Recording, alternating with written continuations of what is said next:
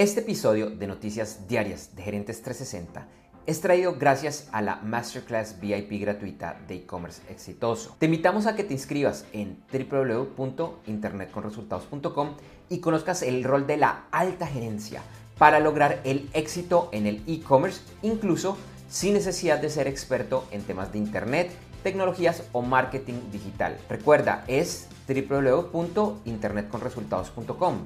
Internet con resultados, todo pegado. www.internetconresultados.com.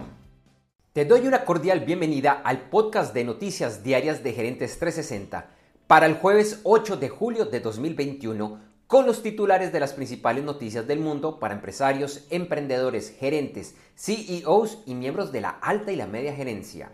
Mi nombre es Andrés J. Gómez y vamos a las noticias. Ayer América despertó con la noticia que Jovenel Moisés, presidente de Haití, fue asesinado en horas de la madrugada en su residencia ubicada a las salidas de Puerto Príncipe, la capital del país. Todo parece indicar que el ataque, que también dejó herida de gravedad a la esposa del mandatario y quien fuera trasladada de urgencia en avión a Miami, fue perpetrado por mercenarios profesionales y ha sido catalogado como un asalto de película. Finalizando la tarde, se informó que la policía haitiana interceptó y capturó a un grupo de personas que serían los responsables de este hecho. Las autoridades declararon el estado de sitio. Un informe de la Organización para la Cooperación y el Desarrollo Económico, la OCDE, señala que en 2020 los países miembros de la organización perdieron 22 millones de trabajos. Y en todo el mundo, en 2020, se perdieron 114 millones de empleos. Estados Unidos informó que la cifra final de vacantes de empleos en el país para junio fue de 9.21 millones. La semana pasada, Didi, aplicación de viajes compartidos, tuvo un exitoso lanzamiento en la bolsa de Nueva York, pero desde el fin de semana se ha venido opacando por restricciones que está realizando el gobierno de China. El fin de semana el gobierno chino prohibió la descarga del app de esta empresa de las tiendas de aplicaciones por violar una ley de manejo de datos de los usuarios. Esto ha llevado a que la acción de la empresa se desplome, donde solo el martes perdió 15 mil millones de dólares en su valor y ayer Grupos de accionistas de la empresa en Estados Unidos presentaron dos demandas en contra de la empresa y sus directivas por esta situación y el dinero que han perdido. Los demandantes alegan que Didi no informó de posibles investigaciones que realizaba el gobierno chino contra la empresa. Esta situación ha prendido las alarmas en diferentes partes del mundo donde se negocian acciones de empresas chinas que eventualmente podrían tener restricciones similares y pérdidas en su valor. El miércoles, la aerolínea alemana Lufthansa recaudó 1.200 millones de dólares por medio de la venta de bonos corporativos. Los bancos NatWest Group de Inglaterra, Canadian Imperial Bank of Commerce de Canadá, National Australia Bank de Australia e Itaú Unibanco de Brasil lanzarán en los próximos meses y de manera conjunta una plataforma para la compra y venta voluntaria de bonos de carbono. Después de 106 días, el portacontenedores Ever Given finalmente fue liberado de su atascamiento en el canal de Suez en Egipto. Dos días después de su retiro como CEO de Amazon, la fortuna de Jeff Bezos alcanzó los 211 mil millones de dólares. 37 fiscales generales de estados y de distritos de los Estados Unidos demandaron a Alphabet, empresa matriz de Google. La razón son las extravagantes comisiones que cobran en la tienda de apps de Android, el Google Play Store, que pueden ser hasta del 30%. Donald Trump anunció que demandará a Twitter, Facebook y Google por censurarlo. Y mientras hacía el anuncio, iniciaba una campaña para recaudar fondos y poder llevar a cabo la demanda. Visa informó que en los primeros seis meses del año, sus clientes gastaron mil millones de dólares en compras relacionadas con criptomonedas. El miércoles se publicó la minuta de la reunión de junio de la Reserva Federal y no hubo ninguna sorpresa frente a lo que ya se conocía públicamente. Ayer los mercados accionarios europeos cerraron al alza. En Estados Unidos los índices Nasdaq y SIP 500 cerraron con máximos históricos. En América, Los principales índices accionarios cerraron al alza, salvo el TSX de Toronto, el de la Bolsa de Valores de Lima y el Merval de Buenos Aires. En las primeras horas de la jornada del jueves, en los mercados accionarios de Asia, los principales índices accionarios iniciaban al alza.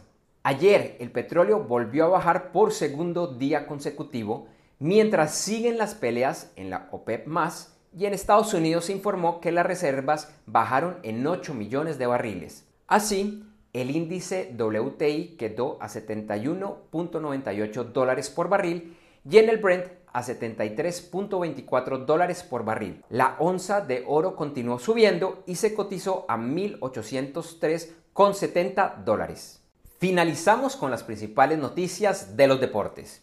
Ayer en la segunda semifinal de la Euro 2020, Inglaterra venció dos goles a uno a Dinamarca. El domingo se juega la final entre Italia e Inglaterra.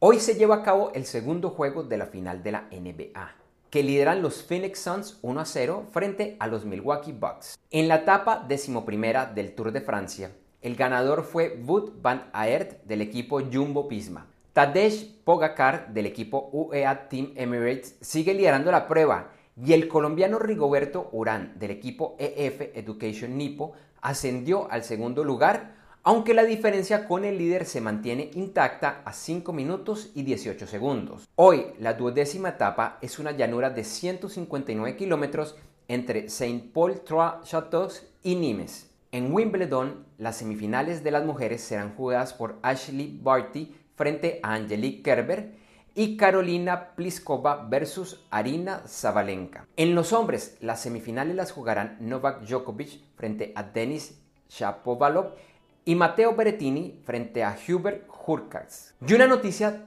triste del automovilismo con la muerte del argentino Carlos Alberto Reutemann, quien compitió en la Fórmula 1 entre 1972 y 1982, logrando un subcampeonato.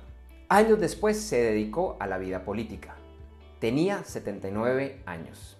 Gracias por escuchar este episodio de Noticias Diarias de Gerentes 360 y te invitamos a que te suscribas en tu directorio favorito de podcast buscándonos como Gerentes 360. También encontrarás este y todos los episodios de Noticias Diarias de Gerentes 360 en nuestra página web www.gerentes360.com. Te recordamos que Noticias Diarias de Gerentes 360 se publica de lunes a viernes en horas de la madrugada de América y es un corto podcast con los titulares de las principales noticias en el mundo para empresarios, emprendedores, gerentes, CEOs y miembros de la alta y la media gerencia para empezar el día bien informado. Además, todos los lunes, martes si el lunes es festivo o feriado en Colombia, vamos en vivo con nuestro programa principal de Gerentes 360 a las 8 de la mañana hora de Colombia, Ecuador, Panamá y Perú. Este programa es un videoblog de unos 35 a 45 minutos de duración donde además de las noticias contamos con entrevistas, invitados, análisis y mucho más. Lo puedes seguir en vivo ingresando a www.gerentes360.com y un par de horas después de finalizar la transmisión en vivo encontrarás la versión de solo audio en los principales directorios de podcast. Feliz día, éxitos en tus negocios y nos vemos o nos escuchamos pronto. En Noticias Diarias de Gerentes 360, agradecemos el apoyo de nuestro auspiciador Clases.vip y su Masterclass VIP gratuita de e-commerce exitoso. Recuerda que te puedes inscribir en www.internetconresultados.com para llevar tu e-commerce a un nuevo y más alto nivel. Eso sí, una advertencia. Esta clase es para empresarios, emprendedores y miembros de la alta gerencia, en la que se compartirán secretos que harán cambiar la forma como piensas el comercio electrónico de tu organización. No esperes más y separa ya tu cupo ingresando a www.internetconresultados.com. Lo repito, www.internetconresultados.com.